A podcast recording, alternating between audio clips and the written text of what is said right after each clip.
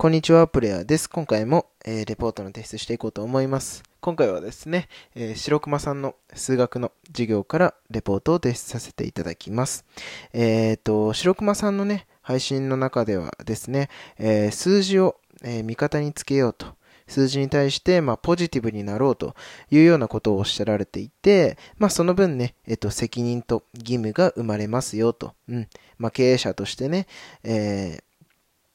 まあ、数字に対しては、うん、あのー、ポジティブに受け取っていって、まあ、そのね、数字を掲げた分の、あの、責任と義務をね、まあ、しっかり果たしていきましょうっていうような内容だったと思います。僕的な解釈です。はい。これ合ってるのかな？うん。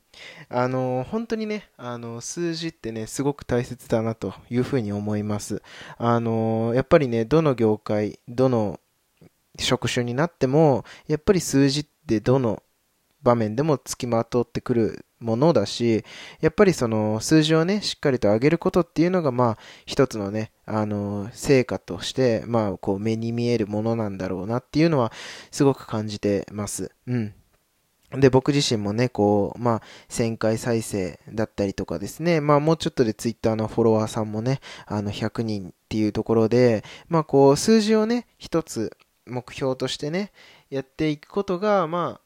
うーん、まあ、ある意味、それで言うとね、あの、数字を味方につけるっていうことが、まあ、自分にとって、あの、すごくね、プラスに働いてる部分ではあるのかなというふうに思いますし、うん、まあ、あとはヒマラヤのランキングとかもそうですよね。うん、ないないっていう、新着ないとかね、総合ないっていうものの、こう、数字がね、こう、自分の、こう、活力、うん、まあ、行動するために、ポジティブに、ポジティブに行動していくための、まあ、数字になっているのかなというふうにね、えー、僕個人は思いました。はい。で、まあ、ちなみにね、えー、その翌日は、あの、プレゼンだったわけなんですけれどもね、えー、いろんなね、えー、数字、うん、まあ、データをですね、しっかりとも調べて、うん、まあ、資料に掲載、資料に載せてですね、えー、プレゼンをした、したんですけれども、まあ、えっと、そうですね。えっと、白熊さんのその数字を味方につけた方がいいよっていうようなね、お話を聞いて、あの、プレゼンしたんですけれども、めちゃくちゃね、あの、先生に好印象な、あめちゃくちゃいい評価をいただきました。うん。こうしっかりね、細かいところまで調べていて、うん。で、すごく、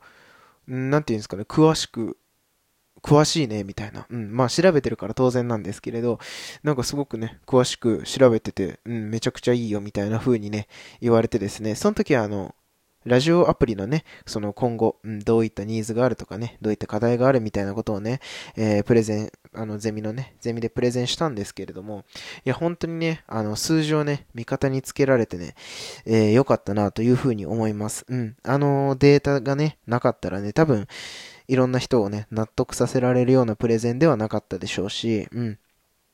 だからそういった意味でね、あのー、すごく良かったなというふうに思います。うん。まあ、あとはね、あの、ツイッターとかね、ヒマラヤで、まあ、皆さんされてますけど、月初宣言ということでね、まあ、あの、今月これだけやりますとかね、今月何本投稿を目指しますとか、何回再生目指しますみたいなね、ことをよく皆さん、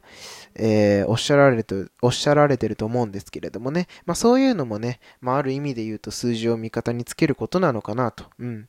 ここを目標にしてやっていきますっていう、まあ、その数字をね、まあ、味方につけていくことことなのかなっていうふうにね、僕個人は思ったので、うん。まあそういったところでも、まあ、あのー、数字をね、しっかりと味方につけて、あのー、配信をね、していけるようにしていけたらいいなというふうに感じました。はい。